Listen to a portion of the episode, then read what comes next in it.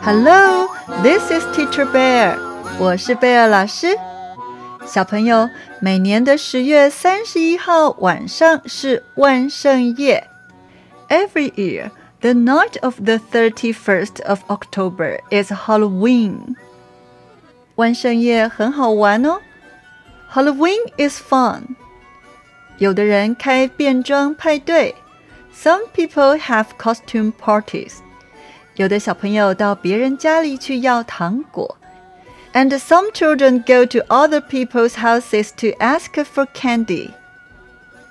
就让我们来听听 Amy 跟她的朋友们要怎么度过万圣夜。Let's hear how Amy and her friends are going to spend Halloween. 万圣夜的时候，我家会举办一个变装派对。On Halloween, my family will hold a costume party. 欢迎你们来参加。You guys are welcome to come.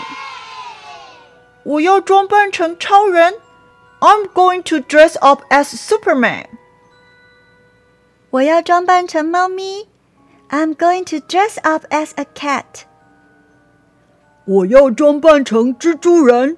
I'm going to dress up as Spider-Man. Robin，你要装扮成什么呢？Robin。what are you going to dress up as? 嗯，我还不确定。Well, I'm not sure yet. 本来我想要装扮成钢铁人。Originally, I wanted to dress up as Iron Man.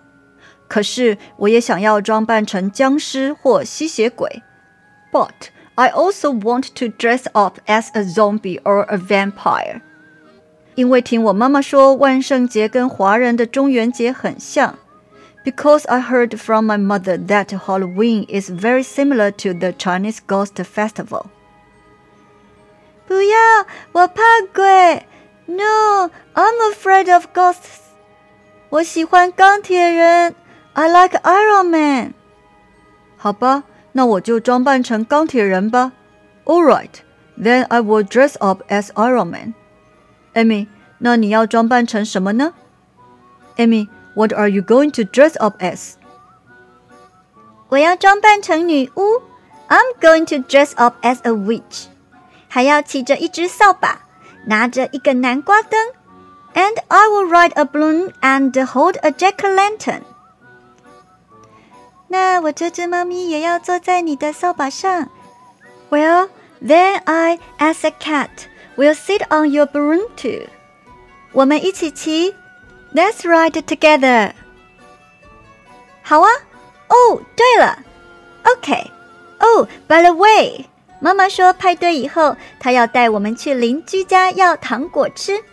My mom said that after the party, she would take us to the neighbors' houses to ask for candy. 到时候我们要一起说不给糖就捣蛋。Then we're going to say trick or treat.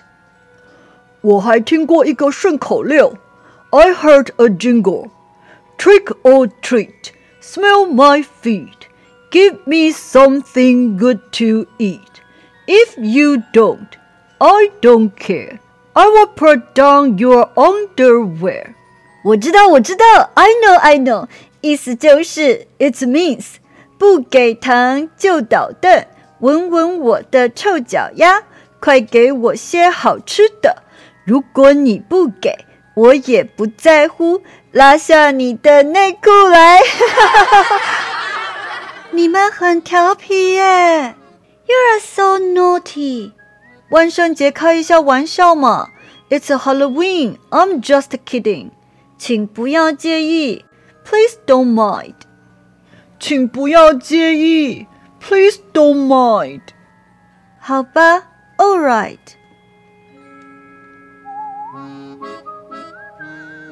我好期待万圣夜的变装派对！I'm so looking forward to the Halloween costume party。晚上七点，我在家里等你们来哦。 I'll be waiting for you at home at seven o'clock in the evening。好的，到时候见，到时候见。See you then. See you do then？小朋友，你要怎么过万圣夜呢？How are you going to spend Halloween？你要装扮成什么呢？What are you going to dress up as？你知道不给糖就捣蛋的英文怎么说吗 ？Trick or treat，意思是你要选择恶作剧 trick，还是招待我们 treat。请跟贝尔老师再说一次：trick or treat。小朋友，万圣夜快乐，Happy Halloween！我们下次见喽！See you next time.